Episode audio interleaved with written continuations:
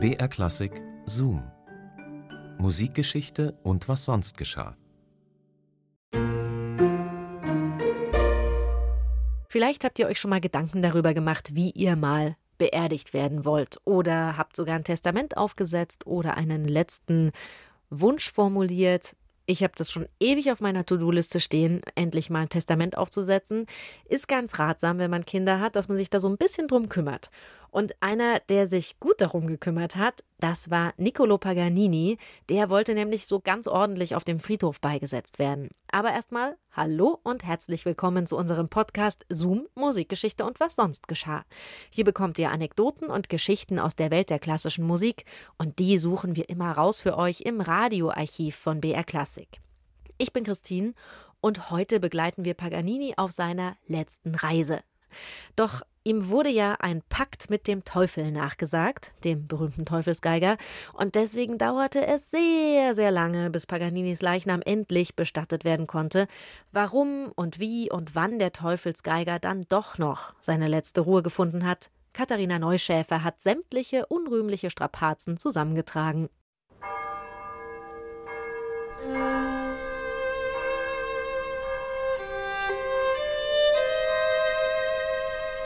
Die Glocken in ganz Parma läuten. Und auf dem neuen Friedhof drängen sich die Menschen. Offizielle und Würdenträger, Kirchenfürsten und Beamte, Kunstfreunde und Musiker, Bewunderer und Verächter, Schaulustige. Kein einziger Freund oder Verwandter ist zur Beisetzung gekommen, was eigentlich kein Wunder ist, denn die sind ja auch schon alle tot. Und so beobachten lauter Fremde, wie der Sarg des großen Niccolo Paganini unter einem riesigen Monument seine letzte Ruhestätte findet. 56 Jahre nach seinem Tod.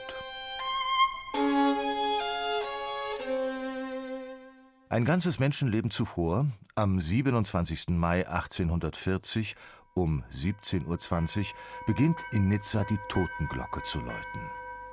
Jeder weiß, was das bedeutet. Jeder weiß, wem sie gilt. Der große Geiger Niccolo Paganini ist nun endlich seiner Kehlkopftuberkulose erlegen. Ein jahrelanges Leiden. Jetzt ist es also zu Ende gegangen. Dann, ganz plötzlich, bricht das Läuten ab. Und wiederum weiß jeder in Nizza, was los ist. Der Teufel hat Niccolo Paganini geholt. Ein jahrelanger Verdacht. Jetzt ist es gewiss. Der Höllenfürst ist gekommen, um seinen liebsten Untertan zu erwürgen mit der G-Seite von Paganinis eigener Violine übrigens. Ein pikantes Detail, denn immerhin ist allgemein bekannt, dass Paganini seine ehemalige Geliebte ermordet hat, um in den Besitz einer solch klangschönen Darmseite zu gelangen. Und es muss ja schließlich was dran sein, wenn ein Musiker solche Kapriolen auf einer einzigen Seite spielen kann. Gut, Jetzt hat ihn der Teufel eben geholt. Und das Beste daran, alles auch noch vor Zeugen, vor den Augen des ehrbaren und vertrauenswürdigen Priesters Caffarelli, der seinerseits nur mit knapper Not dem Satan entkommen ist, sagt er. Wie auch immer, Paganini ist tot und es ergibt sich ein Aufbewahrungsproblem.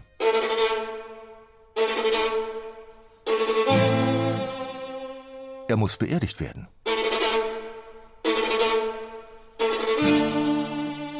Aber wo? Achille Paganini, der erst 14-jährige Sohn des Verstorbenen, setzt alles daran, den letzten Wunsch seines Vaters zu erfüllen und ihn in geweihter Erde zu bestatten. Die Kirche aber lehnt ab. Um Zeit zu gewinnen, konserviert man Paganinis Leichnam und lässt ihn vorläufig, wo er ist, im Sterbezimmer. Knapp zwei Monate lang. Gegen ein geringes Entgelt können Kunstinteressierte einen Blick darauf werfen. Graf di Cesole, ein Bewunderer des Teufelsgeigers, entschließt sich, dem jungen Achille Paganini zu helfen und den skandalösen Zuständen ein Ende zu bereiten. Der Tote zieht um in den hauseigenen Keller des Grafen. Diesmal luftdicht verschlossen in einem Zinksarg. Achille wartet inzwischen auf die Genehmigung, seinen Vater nach Genua überführen zu dürfen. Der dortige Erzbischof lehnt ab. Monate vergehen und der Graf will schließlich nicht länger eine Leiche im Keller haben. Auf das profitable Angebot eines Engländers, den toten Paganini auf Europatournee zu schicken, geht er aber dann doch nicht ein. Nichtsdestoweniger, Paganinis Überreste ziehen wieder um, diesmal in den Keller eines Militärhospitals.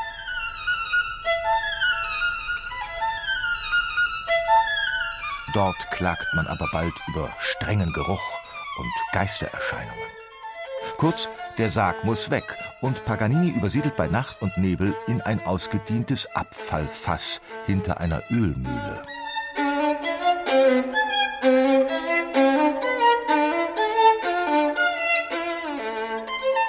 Jahre vergehen. Und solange im Bestattungsstreit zwischen Kirche und Hinterbliebenem kein Ende in Sicht ist, wird eine neue Unterkunft benötigt und die Leiche geht wieder auf Reisen. Diesmal tritt sie eine Seereise an. Bestimmungsort eine geheime Höhle auf der Privatinsel des Grafen Cesole. Dann 1844, Paganini ist inzwischen vier Jahre tot, darf er in seine Heimatstadt Genua überführt werden. Er trifft ein und verschwindet sofort wieder in einem Keller, diesmal immerhin im Keller seines eigenen Anwesens. Sohn Achille, inzwischen verheiratet und junger Vater, kann aufatmen. Wenn auch nur für kurze Zeit, denn schon bald macht das Gerücht von der Satansleiche die Runde. Die Kirche tut ein Übriges, und Achille weiß wieder nicht, wohin mit seinem toten Vater. Paganinis alte Villa in Parma scheint geeignet, zumal der Garten groß ist.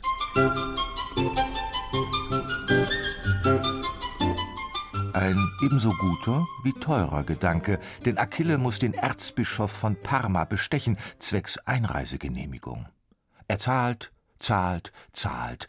Die Leiche aber wird nicht beerdigt, sondern zwischengelagert in einer alten Sakristei für schlappe acht Jahre. Immerhin stellt der Erzbischof in Aussicht, eine Bestattung in geweihter Erde sei möglich, sofern Achille einen großen Teil des geerbten Grundbesitzes an die Kirche abtrete. Man werde einen neuen Friedhof anlegen. Tut man auch. Und Achille bezahlt alles. Nur Niccolo Paganini muss leider draußen bleiben, weil Teufelsgeiger. Die Kirche trickst und verscharrt ihn in einem unterirdischen Verlies, das bei genauem Hinsehen außerhalb des geweihten Bereichs liegt.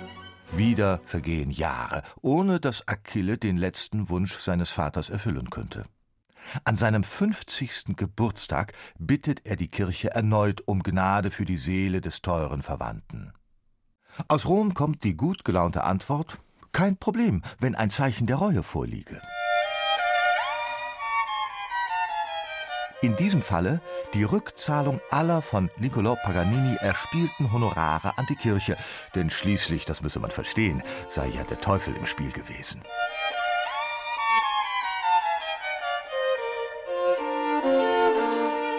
Achille schluckt und zahlt.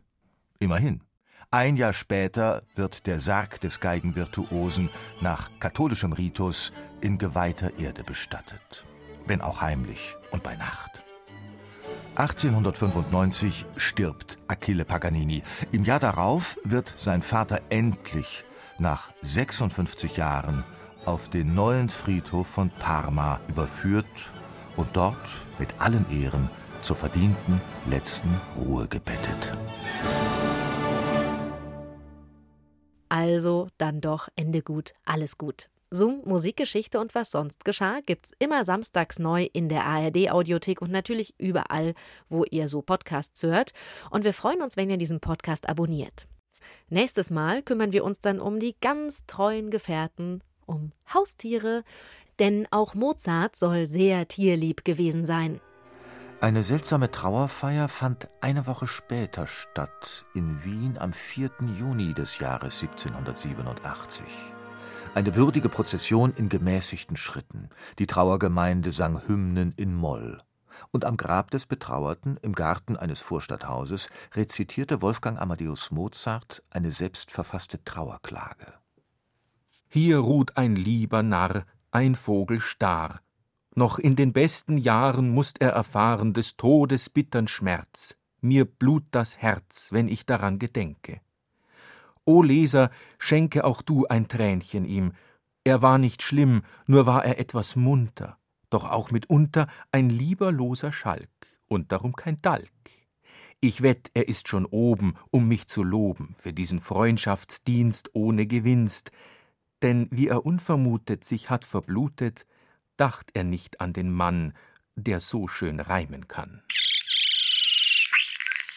Wolfgang Amadeus Mozart reimte holprig, doch mit Herz, Verse über ein gelehriges Federvieh. Vogel Star war von der Stange im Käfig gefallen und am 4. Juni verendet. Drei Jahre lang hatte das possierliche Tier gepfiffen und geflötet. Ein Kanarienvogel beerbte das gelehrige Tier und trillerte fortan in diesem Käfig bis unmittelbar vor Mozarts Tod im Jahr 1791.